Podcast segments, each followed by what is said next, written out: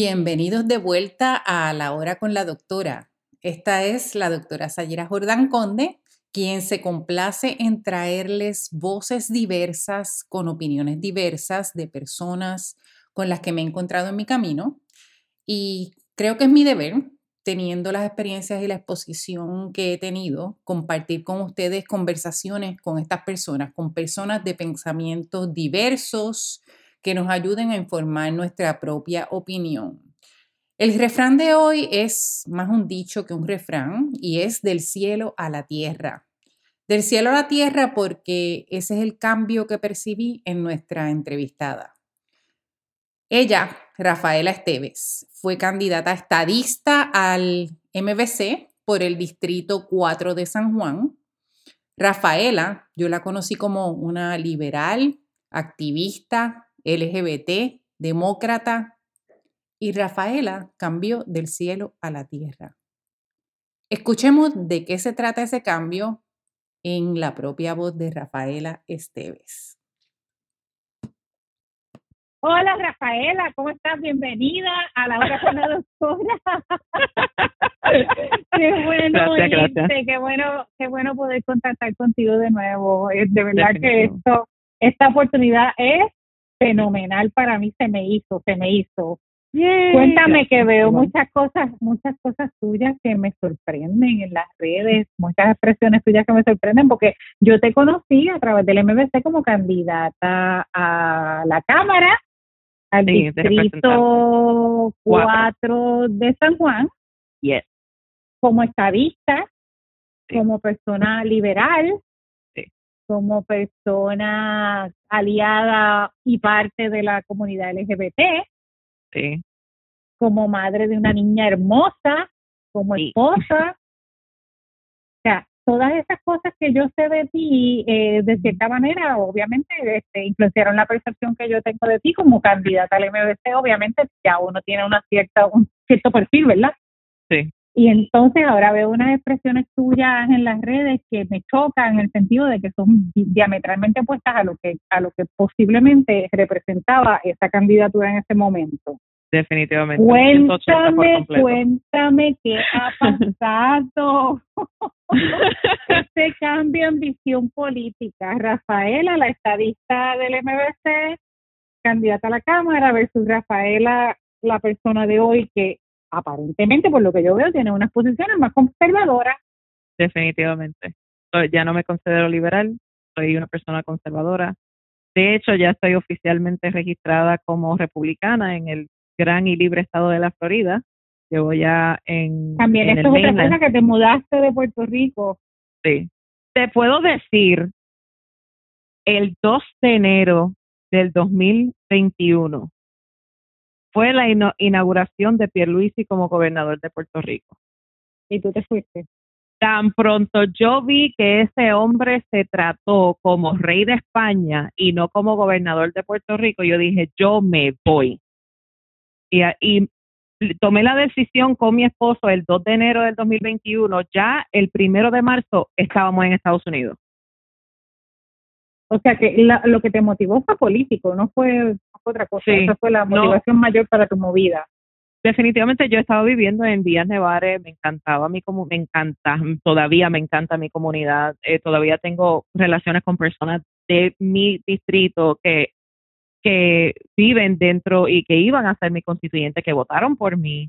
Todavía me relaciono con la comunidad en cuestión de lo que se necesita hacer en activismo comunitario, en lo que está pasando eh, no te desconectaste. No, yo no estoy desconectada. Yo siempre sigo la política en Puerto Rico y siempre estoy ahí con mi gente. Lo que pasa es que cuando yo vi que Pierluisi tomó la gobernación, yo dije, no, yo no voy a tolerar esto. Yo sé que yo esto no es para mí. Y cuando uno es activo políticamente, si el lado opuesto a lo que son tus principios gana, pues tú tienes no todo el mundo tiene acceso a poder simplemente decir me voy, pero si uno lo tiene y tú sabes que dentro de ti tú no vas a hacer, uno, uno busca la felicidad interna, uno busca la felicidad comunal, uno busca la felicidad eh, la felicidad dentro de su entorno familiar. Y si yo veo que ya la calidad de mi vida está siendo amenazada, y así mismo me sentí, cuando yo vi cómo él se trató y el dinero que él gastó y cómo él orquestó todo y cómo la hermana, eh, y básicamente él, él mismo se trató como el rey, el rey de España. Yo dije, no, esto no va a ser una, una gobernación democrática, esto va a ser una monarquía. Tuve la razón porque estoy viendo lo que está pasando en Puerto Rico y dije, me voy y me fui, me fui. Sí. Yo te entiendo perfectamente porque yo decidí de irme de Puerto Rico para Iowa en el 2000 cuando yo vi que tuve una decepción bien grande porque la gente en ese momento hubo un plebiscito y votaron guiados por Aníbal, Aníbal Acevedo Vilá, votaron por ninguna de las anteriores. Cuando hubieran podido haber definido la situación colonial de Puerto Rico, otra otra oportunidad perdida. Este, venía, iba a ganar Sila, estaban con la vuelta de la telefónica, estaban sacando la Marina de Vieques, y yo di, ah, y, y para terminar, las 9.36 se iba. Ah, exacto. El declive económico de Puerto Rico fue eso. Sí. So, es verdad lo que tú dices. Y es que a veces la gente no entiende que la política te toca, tú no vas a votar, tú no, ah, no, yo no soy política, ni me meto en eso, ni me importa. Pero la política te toca a tu puerta y se mete en el seno de tu familia. Porque mira, gracias a esa decisión que yo tomé hace veintipico de años, hoy en día mi familia vive dividida por la distancia. Porque si yo me hubiera quedado en, quedado en Puerto Rico, no más seguro que por lo menos algunos estarían en Puerto Rico, estaríamos más cercanos, pero cada cual estaba por su lado, como quien dice. Nos amamos y nos queremos, pero el estar juntos es bien difícil. Sí.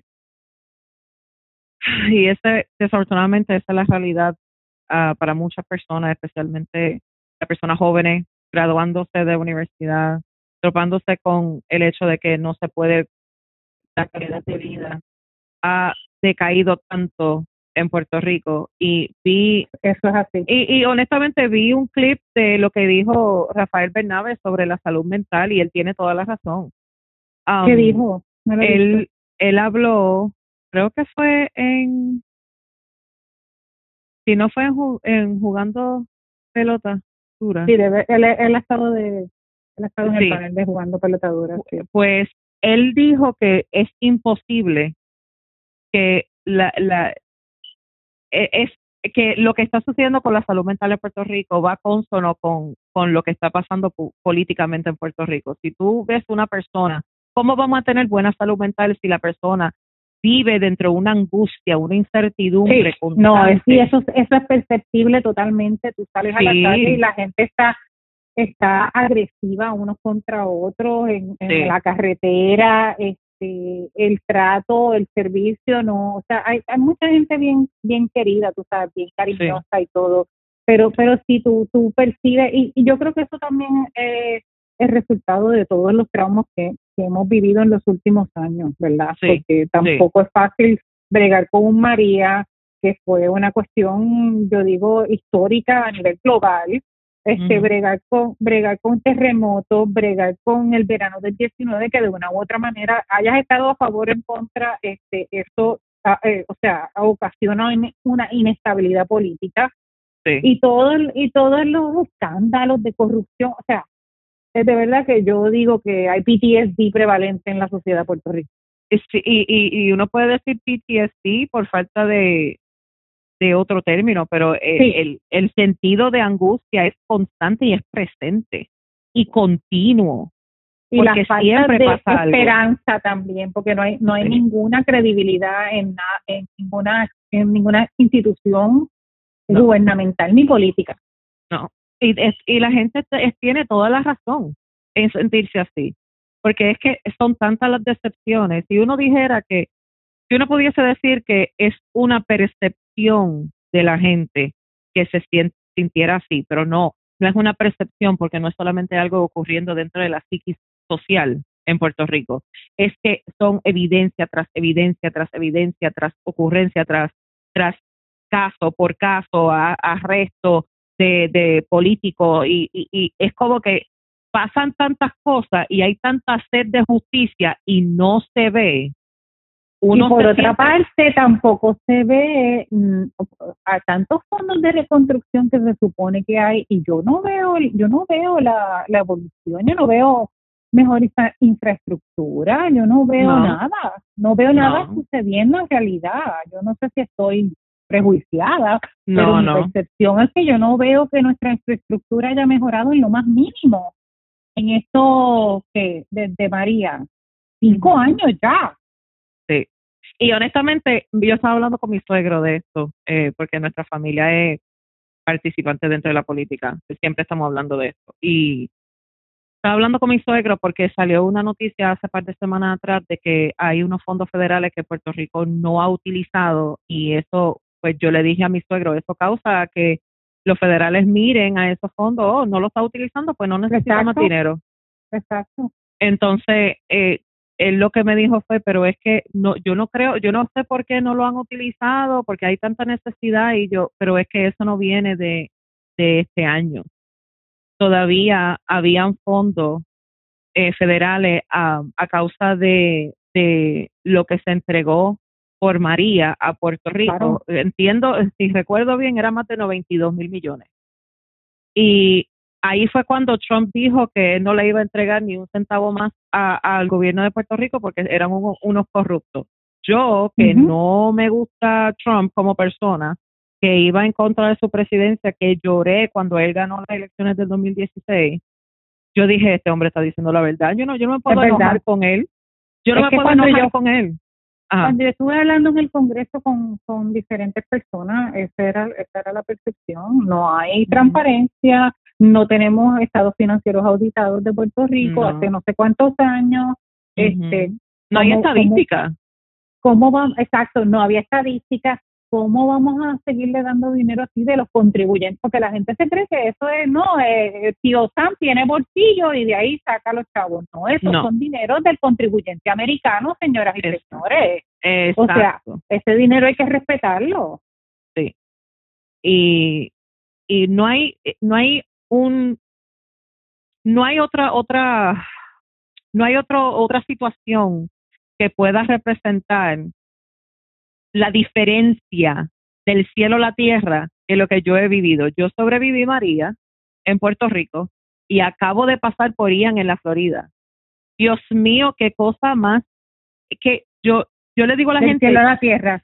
Del cielo a la tierra, es como que uno se siente protegido, uno se siente como persona y me, me, me molesta tanto, por no decir verdad otra cosa, me molesta tanto con J mayúscula que se tenga que aceptar ese nivel de mediocridad en Puerto Rico, siendo ciudadano estadounidense. Y todavía yo soy estadista, yo pienso que el, eh, la estadidad es lo mejor que puede sucederle a Puerto Rico, pero es como tú dices, eh, es cuestión de esa, esa, ese pensar de vamos a definir de una vez y por todas cómo vamos a proceder políticamente, porque esto de estar en el limbo ya no funciona. No, definitivamente que no. Ya la, lo que fue el, la plataforma del Estado Libre Asociado que se inventó en aquel entonces Muñoz Marín y, y el gobierno federal tuvo su momento, y rindió su fruto y ya eso ese modelo no es viable para Puerto Rico.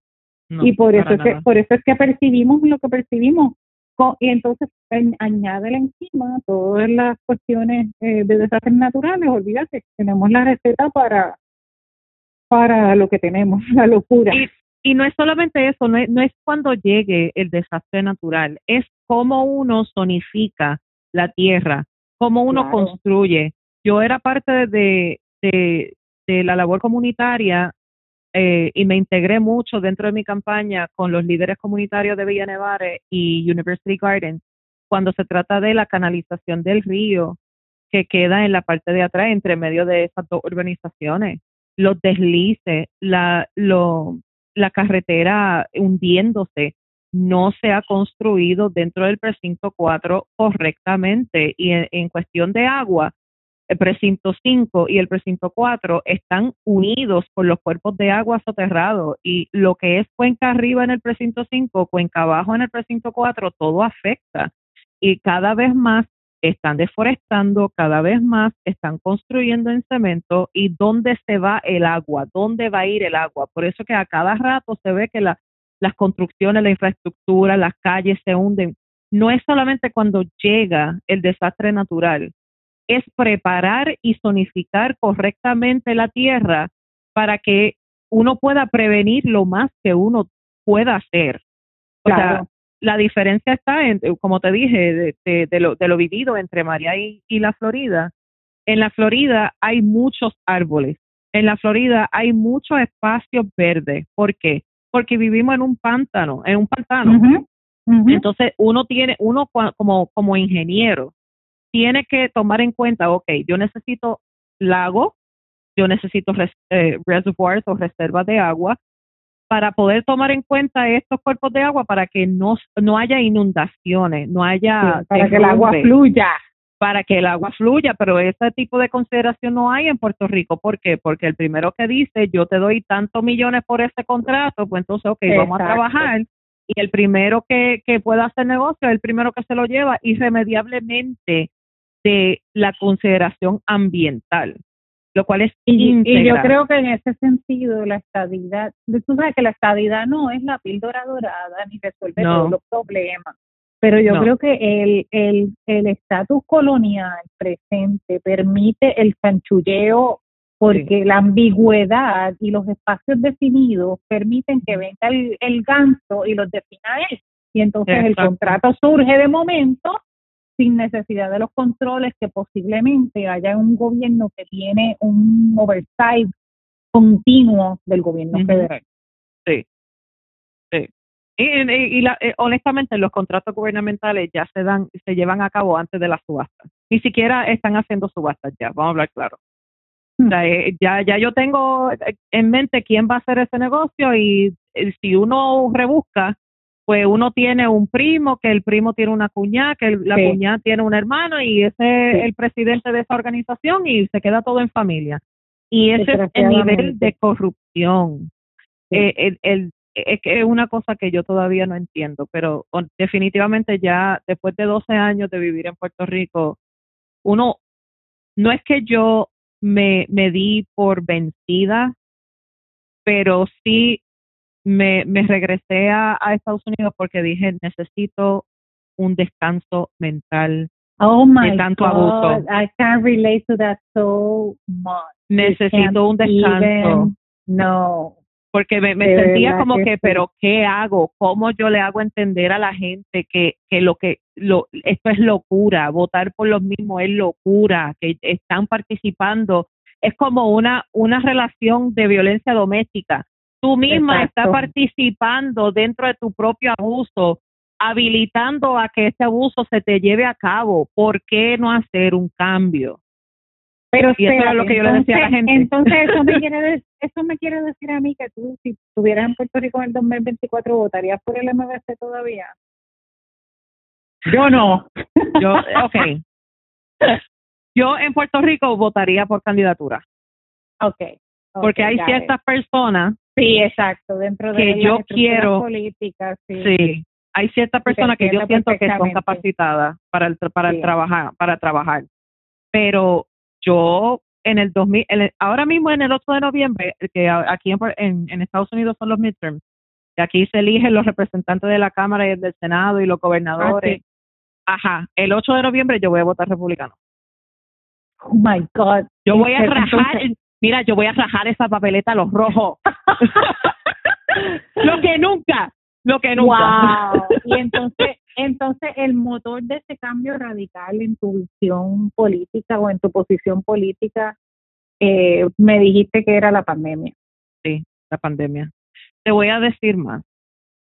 Dentro de mi entorno, especialmente con personas que me ayudaron y creyeron en mí, me donaron a mi campaña, gracias por esa gracias por, por ese apoyo. Pero ciertas personas que hicieron esa gestión, yo buscando, ¿verdad? Escuchando diferentes doctores, diferentes podcasts, eh, después de un año de vivir en terror, de tenerle miedo a que el COVID matara a mi hija por ser, uh, por ser asmática, yo dije que yo no puedo tanto con tanta ansiedad. Yo no, no puedo, no puedo dejar que un virus me gobierne y, y, y, era, y esta es parte de la narrativa y la mentalidad de, de víctima. todo me va a hacer daño, todo yo yo hasta le cogí miedo ahí a salir a la calle todavía hay personas que se sienten así. Sí, y después de todo, yo dije, you know what, ya, me harté, me harté, porque estaba viendo, vamos a empezar porque con la mascarilla, y está bien que me, que me digan anti-vaxxer, yo no me he vacunado, y yo vivo feliz por eso. Sí. Yo no he vacunado a mi hija, mi esposo tampoco se ha vacunado, eh, no, no nos vamos a vacunar. Y después de todo, mirando hacia atrás. no te ha dado COVID. No, no, a nosotros nos dio COVID. Ah, sí. Sí, en, agosto del año pasado. Lo, mi hija en la escuela, porque aquí en la Florida eh, eh, los niños van presencial y no usan mascarilla. Um, mi hija le dio COVID de, un de un, de un alumno en la clase. Un compañerito, sí. Mi hija en dos días ya estaba corriendo como si nada lo hubiese pasado. Sí.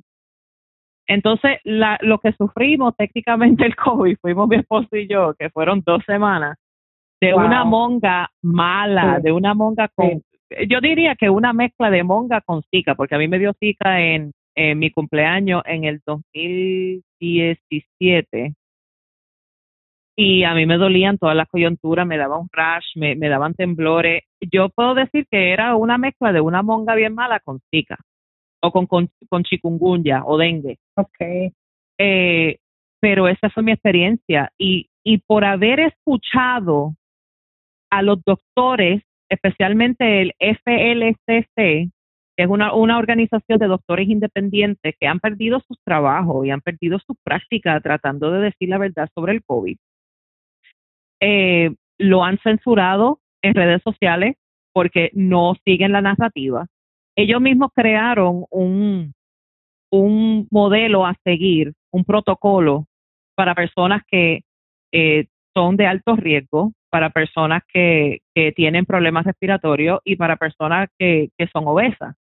Pues vamos a decir la verdad, mi esposo y yo somos obesos, hemos tenido problemas con nuestro peso toda nuestra vida. Estamos trabajando en esto, que de hecho pues hemos rebajado a causa de la interacción con el COVID queremos proteger nuestra salud y entendemos que el, sistema, el sistema inmunológico es esencial para combatir cualquier enfermedad. Pues estamos enfocados en eso. Pero la, ¿cómo, cómo fue que, que la pandemia me influenció en mi visión política? Cuando yo vi que los derechos constitucionales de las personas fueron violados, cuando yo vi que de forma bien autoritaria y bien totalitaria, el gobierno obligó a personas que se vacunaran en contra de su, de su preferencia personal. Y cuando yo vi que la información que se estaba eh, llevando a cabo públicamente a través del CDC y a través del Departamento de Salud estadounidense no era real, pues entonces cómo, cómo yo puedo dar con, eh, yo puedo dar consentimiento informado si tú no me estás diciendo la verdad como entidad pública. Y ahora Pero entonces, ¿cuál sería el propósito, tu, tu, Rafaela? Eh, ¿Cuál sería el propósito de desarrollar, o sea, de, de hacer un movimiento hacia el totalitarismo dentro de los Estados Unidos a nivel global? O sea, ¿cuál sería el propósito últimamente de, de tener esa gran conspiración, si es que es una conspiración? Ok. Eh, no puedo, no pudiese hablar solamente supongo, ¿verdad? Dentro de todo lo que yo he podido leer, dentro de las noticias que han salido, no puedo hablar por estas entidades, pero sí la tendencia, después de tanto bosquejo, la tendencia que yo he visto es, mientras yo te puedo llevar a un punto en donde tú estás de acuerdo en sacrificar o tus propios derechos constitucionales o los derechos constitucionales de otros, pues ya yo te puedo, yo te puedo subordinar como a mí me dé la gana. A través del miedo logran el control, eso es lo que exactamente, exactamente. Pero entonces tendría que haber un, un, qué sé yo, un grupo de personas que están de acuerdo para, porque les beneficia eso, ¿no? Claro que sí, el World Economic Forum. Este, yo había oído sobre eh, el World Health Organization teniendo esa, qué sé yo, esa agenda. Pero, pero no, o sea, yo, yo trato de, como tú, yo trato de leer de fuentes variadas para ver cuáles son las posiciones diferentes y yo poder llegar a mis propias propias conclusiones. Como adulto responsable, exacto. En mi caso, yo me yo me vacuné porque tú sabes como dicen, por si acaso, pues por si las moscas, me vacuné. Eh, y me vacuné y me puse la segunda dosis y me puse refuerzo, porque yo tengo 56 años ya y pues este, tú sabes que a las personas de determinada edad en adelante pues es posible que el virus les afecte más. Y está bien que eso sea, está bien que hay ciertos grupos, ciertos sectores que le beneficie la vacuna. Yo no estoy diciendo que la vacuna es No, totalmente de acuerdo, totalmente pero, Pero que sea la regla general universal para todo el mundo, no. Eh, eh, estamos hablando de que el CDC le cambió la definición a, inmunidad para, para poder llevar a cabo e, esa narrativa. Consultando la literatura, yo me encontré con un caso de los 1900, cuando la pandemia de aquel entonces, de la, del, club, del club español creo que era, este, en, los, en los Estados Unidos. Y era creo que un ciudadano sueco de algún país del norte de Europa que estaba en Estados, que estaba en Estados Unidos y que creo que se nacionalizó, no recuerdo los detalles. El punto es que él se rehusaba porque el, el argumento era que le iba a afectar la vacuna que le estaban tratando de, de, insertar en aquel momento. Y entiendo yo que la jurisprudencia dice que la constitución tiene la habilidad de, de forzar, o sea que, que la salud, este, la salud nacional es más importante que los derechos en ese, en ese sentido. ¿Tú, has oído ese argumento? Sí, claro que sí. Y hasta cierto punto, pues yo participé en, en acuerdo a, a, a, a eso, porque yo estoy vacunada de todo lo demás. Yo, mi, las vacunas de mi hija están al día en cuestión de, de sarampión y measles y malaria y todo eso. O sea, en cosas probadas, pero en cosas probadas. Exacto, exacto. Y esto, eh, honestamente, eh, la vacuna para el COVID terminó siendo un gene therapy. No, técnicamente no es una vacuna como tal. Gene therapy eh, o terapia de ese aspecto en, cuestión de que no previene el COVID, no lo que decían antes, que tenemos nuestros líderes políticos en cámara diciendo que si tú te pones la vacuna no vas a propagar el COVID. Sí, en el Parlamento Europeo acaban de negar eso la firma Pfizer, acaban de decir que no, que ellos no probaron para transmisión, que no sé si habías visto la noticia, a mí me sorprendió muchísimo que hicieran esa aceptación públicamente y entonces definitivamente que si ese es el caso, entonces eh, las campañas que hicieron en aquel momento eran eran mentiras, al fin y al cabo. sí.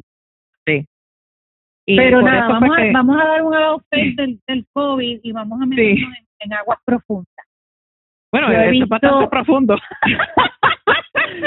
Pero yo creo que esto es más profundo todavía porque es cuestión de es cuestión sobre sobre eh, lo que es la transición en los niños, o sea, eh, ah, los casos que se están dando crecientes de niños que cuyos padres han tomado la decisión de moverlos a terapia hormonal o incluso cirugía para para lidiar con, con la condición de disforia de género, según argumentan, ¿verdad? Y yo, pues, este, yo tengo mis batallas personales con lidiar con ese asunto. Yo entiendo que un niño no debe ser expuesto a medidas tan radicales que, que le van a afectar el resto de su vida. Eh, yo creo que eso es una decisión que se que lo podría tomar un adulto, pero un padre tomando la decisión sobre un niño que, que le va a afectar a ese niño el resto de la vida, tengo, tengo muchas reservas en ese sentido. Y yo, la única. y yo he visto que tú has publicado cosas sobre esto y me interesa porque por tu posición como, como aliada de la comunidad LGBT, como parte de la comunidad LGBT, es bien interesante para mí ver cuál es tu posición al respecto. Sí, definitivo. Pues yo anteriormente, especialmente como parte del movimiento, eh, como una mujer abiertamente bisexual, pues soy parte de la comunidad y ese fue parte integral de, de mi campaña, el proteger los derechos de la comunidad LGBTIQ+. Eh, pero hoy día yo estoy viendo una tendencia, especialmente en el activismo transgénero, en indoctrinar a los niños, lo cual yo entiendo que es completamente innecesario. Entonces, es como el activismo gay eh, de los años 60 y 70, cuando se llevó a cabo la primera parada en junio, que yo no entiendo por qué están haciendo parada en otro tiempo del año, cuando la, conmemoración de eso es en junio. cuando eso se llevó a cabo, uno de los argumentos de personas heterosexuales hacia los gays era, pues ustedes van a ir, en, van a buscar y van a ir en contra de los niños y no, nosotros no queremos tener nada, no queremos tener nada que ver con los niños, nosotros no queremos influenciar a los niños de ninguna forma, nosotros simplemente queremos ser parte de la sociedad, aceptada, respetada como individuo, irremediablemente de lo que sea nuestra orientación lo sexual. lo cual es la ambición de cualquier adulto, tener, tener respeto de sus pares en la sociedad de hecho, yo habiendo estudiado antropología, sé que eh, hay comunidades de nativos americanos donde había personas que eran, le llamaban two-spirited people y ellos eran parte de la comunidad y eso se reconocía como parte de, la, de la construcción de género en esa sociedad. Que entiendo en ese sentido totalmente la validez de ese, punto. Pero entonces ahora a, lo que estamos llegando en este punto, a mí me, me levanta serios cuestionamientos Así que procede, procede, que te interrumpí. No, no, no te preocupes, es una conversación.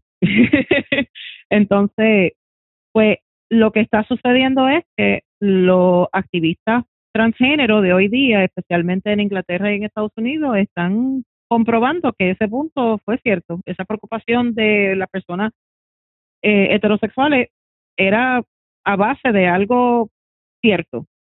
Y vemos que, pues, personas que no tienen hijos, la mayoría no tienen hijos, quieren influenciar y, dar opinión y, y, obligar a los padres de familia, padres y madres de familia, que implementen la visión de mundo de un sector que no llega, no es la mayoría de la población.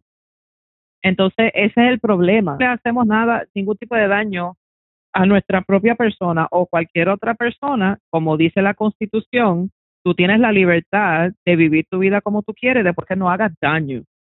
Y yo estaba bien de acuerdo con eso y habíamos logrado mucho, habíamos logrado, ¿verdad? Eh, el hecho de que se podía tener un matrimonio dentro del mismo sexo. O sea, ya nosotros habíamos logrado lo que queríamos. Pero entonces el movimiento trans fue más el movimiento trans fue más allá. ¿ah?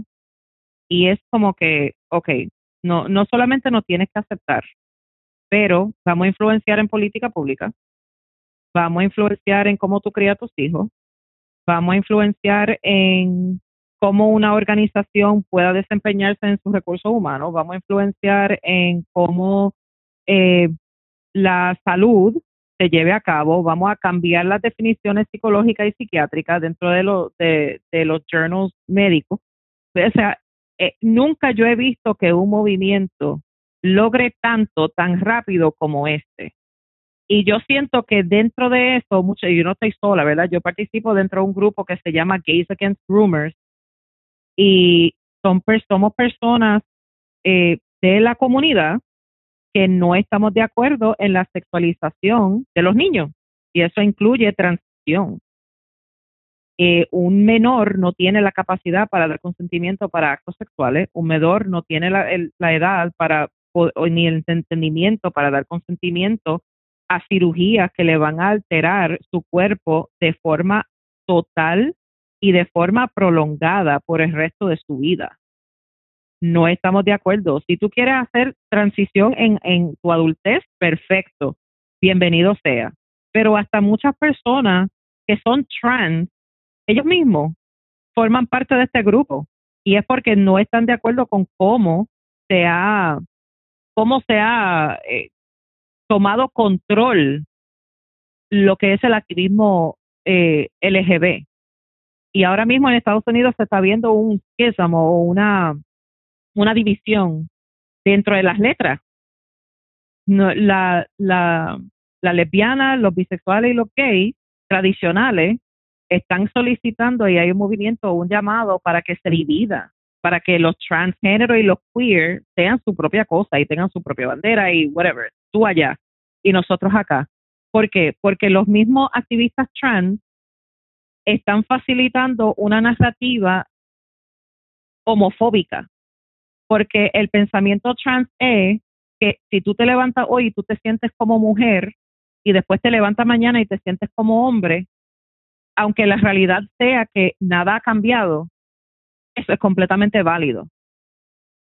Entonces, si yo me quiero hacer un cambio de sexo y ponerme un pene, que me hagan una cirugía donde me quitan una cantidad de piel de mi muslo o de mi o de mi brazo para crearme un pene y perder sensación en mis partes genitales, pues eso es completa, eso está completamente correcto porque tú te sientes como un hombre.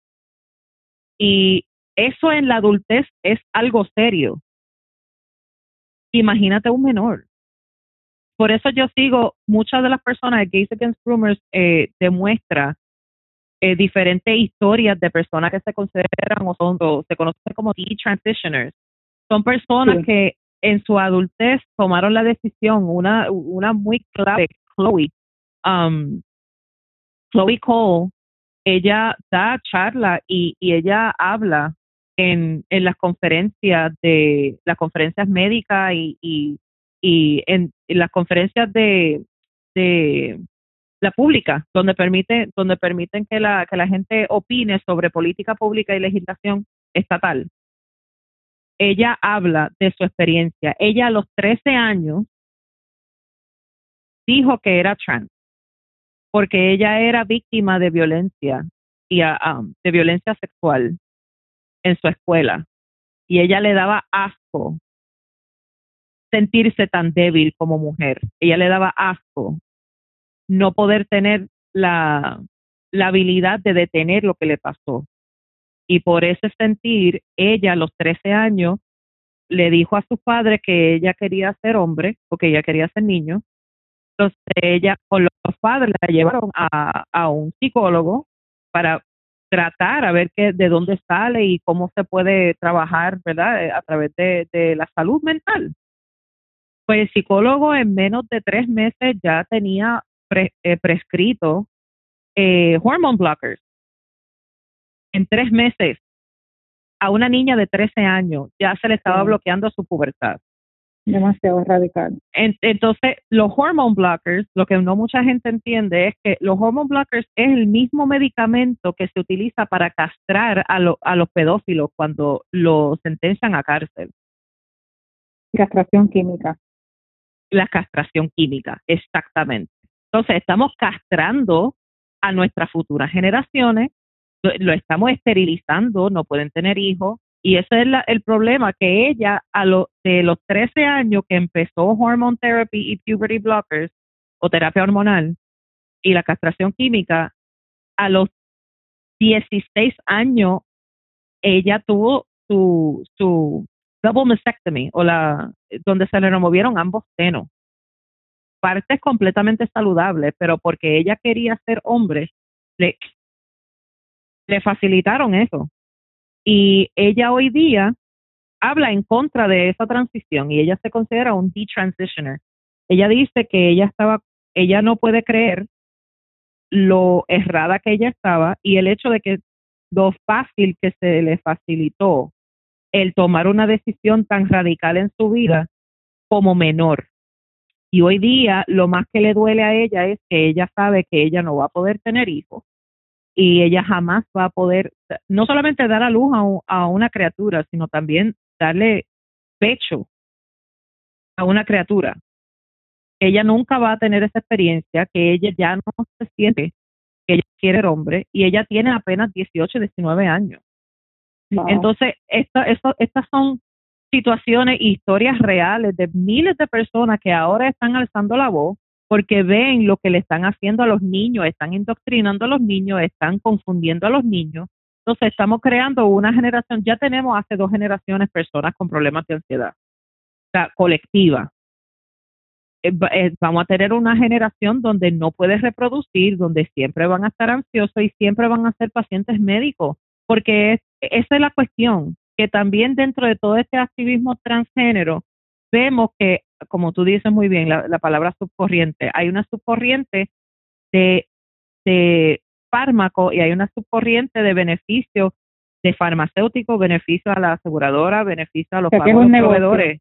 Es un negocio, lo están tratando como un negocio. Hay, ya hay personas en la academia en donde están tratando de llevar a cabo charlas eh, corporativas y académicas para normalizar las personas que, que se sienten atraídas por menores.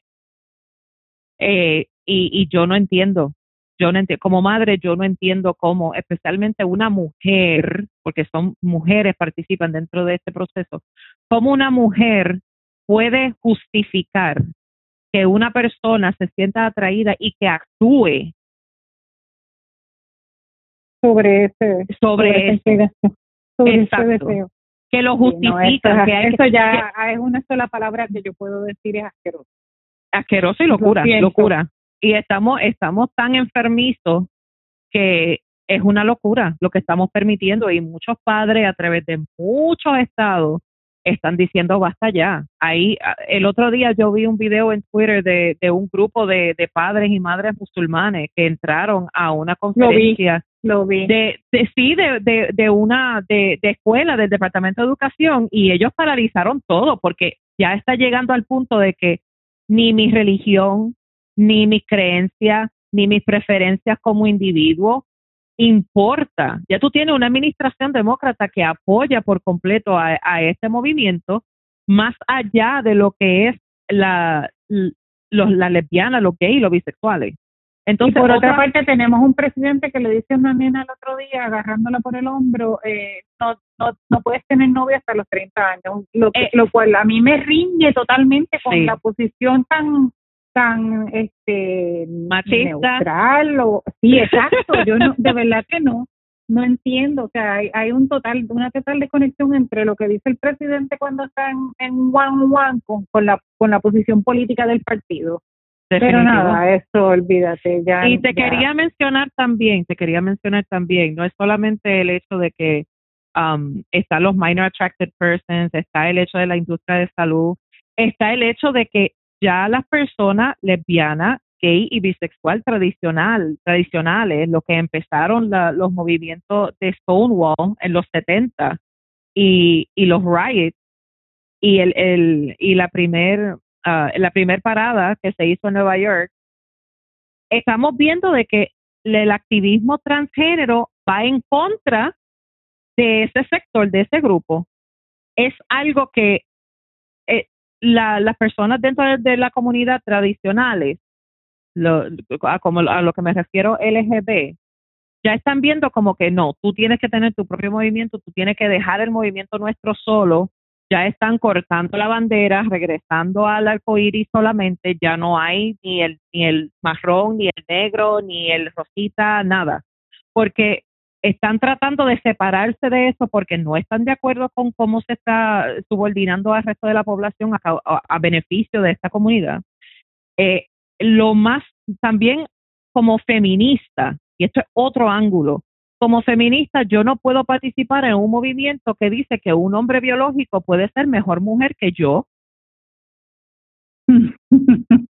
Entonces, ¿dónde estamos en otro hoyo? Sí, es que esto es multifacético y yo he hecho mi tarea. entonces tenemos un hombre biológico eh, eh, eh, tomando la posición que podría haber tomado una mujer, por ejemplo, en, en las competencias de, de, deporte.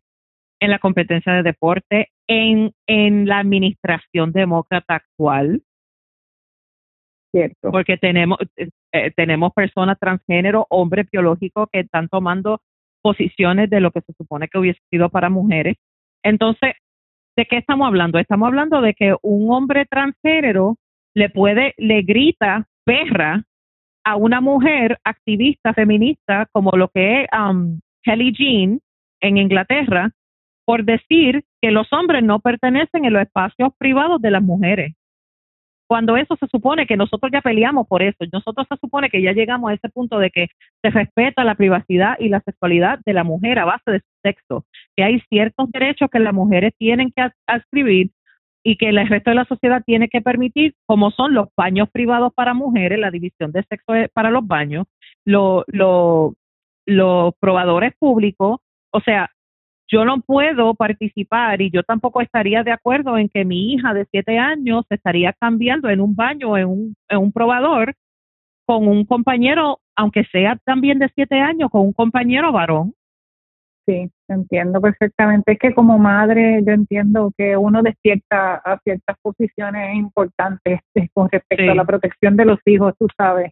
Y ahí sí que eso no es negociable. No, para nada. Y por eso es que estamos viendo tanta resistencia en contra del activismo trans, incluyendo de la misma comunidad, porque nosotros estamos levantando nuestras voces como padre, como persona, y eh, se está viendo una unión, por lo menos aquí en Estados Unidos se está viendo una unión de personas heterosexuales, hombres y mujeres, y la comunidad LGB exclusivamente uniendo fuerzas en contra del activismo trans porque estamos viendo que ya está completamente exagerado, ya tú estás imponiéndote en el resto de la sociedad y esto no es una religión. Yo no tengo por qué hacerte caso a ti, yo puedo dejarte vivir tu vida y, si tú quieres vivir tu vida, ese es tu problema. Yo soy constitucionalista. La constitución da... Todos tenemos los mismos derechos. Exacto, eh, la equidad de, de oportunidad. Pero imponer agendas y endoctrinar, como tú muy bien dices, no es aceptable, definitivamente que no. Y estoy totalmente de acuerdo contigo. Sí. Eh, me, bueno, Rafaela, yo creo que ya a niños, no. tiempo, no quiero seguir buscando de ti, me quedaría contigo hablando por cinco horas más y estoy mm. espero que me aceptes una invitación futura porque estoy segura de que cuando oigan esto va a haber mucha gente que va a querer saber más de ti. Oh, claro. Para terminar, ¿volvería a correr en Puerto Rico? Fíjate que sí. Lo volvería a hacer. Nos picó, nos picó la abejita y olvídate que no la vamos a dejar ir. No, no, es que es que el mundo y el ambiente político y el ambiente actual de nuestra lo que estamos viviendo hoy día necesita más personas con coraje que hablen la verdad, que que que que tengan ese eh, querer servirle a la gente porque hace mucha falta políticos que genuinos que les sirven a sus constituyentes, que les sirven a la población, que trabajen para en servicio, exacto, Que, van a servir, no a servirse, como tú dices. Y, y sí, necesitamos más voces porque honestamente la forma en que el Partido Demócrata específicamente aquí en Estados Unidos está tratando de censurar a, cualquier eh, opinión disidente o cualquier opinión diferente a la de ellos, ya es como lo que pasó como Tulsi Gabbard. Tulsi Gabbard eh, es una, una candidata que yo pienso que donde quiera que ella acabe en el gobierno, ella va a hacer un excelente trabajo. Una mujer que, que eh, sirvió en las Fuerzas Armadas, una mujer que fue senadora, que es estudiada, que, que representa una unión de diferentes eh, pensamientos políticos, dejó y se salió del Partido Demócrata. O sea, ya nosotros estamos viendo que muchas personas, incluyéndome a mí y a mi esposo, nos salimos por completo del Partido Demócrata, no nos representa, al igual que nunca me representó el partido del PNP, nunca me representó el Partido Popular. Uno, hoy día la gente está buscando cómo redirigir su visión política, cómo redirigir y, y, a dónde a nivel nacional y a nivel de Puerto Rico yo creo que eso es una realidad que no ha reconocido los dirigentes políticos de los partidos tradicionales y la van a no lo quieren aceptar no lo quieren aceptar sí. oh, sí. se van a dar con la verdad en la cara. Eso es así de, de eso se trata. Por eso es que por lo menos las constituciones dan espacio para que el pueblo ejerce su voz y a través del voto y a través de un proceso democrático y, y eso es otra cosa. Un proceso republicano democrático, porque a la gente se le olvida que Estados Unidos es una república, es una república democrática. Y el hecho de que nosotros escogemos nuestro representante es nuestra responsabilidad de estar informados, ver cuáles son las tendencias de nuestros políticos, no solamente el bochinche, ver cómo votan, ver cuáles son sus principios, ver cómo, cómo practican discurso, ven cómo ellos se desempeñan. Y si no estás de acuerdo, sácalo, y la única forma de facilitar esa información para que la gente pueda hacer una una opinión informada porque yo creo que como hay mucha manipulación en los medios de un lado y del otro, pues no se ve en realidad cuál es el cuál es el performance de cada uno de los de los políticos. Ok, esto fue lo que te prometió, esto fue lo que esto fue lo que hizo. Yo me encontré con una plataforma en un en, creo que en Holanda donde hacen eso, toman todos los compromisos políticos del candidato y, hacen un, reporte de qué hizo y qué no hizo. Exacto. Y yo creo que necesitamos eso. Sí, necesitamos definitivo. Necesitamos, necesita, y necesitamos gente comprometida como tú, Rafaela. Espero que, espero poder volver a hablar contigo pronto. Sabes que te quiero mucho, te admiro y cuenta conmigo. Claro, Me despido de ti y te agradezco en el alma que hayas estado dispuesta a hablar conmigo hoy aquí para que el público te conozca más y sepan de tus posiciones. Yo creo que tienes eh, eh, un discurso bien importante y espero que muchos se beneficien de oír esto.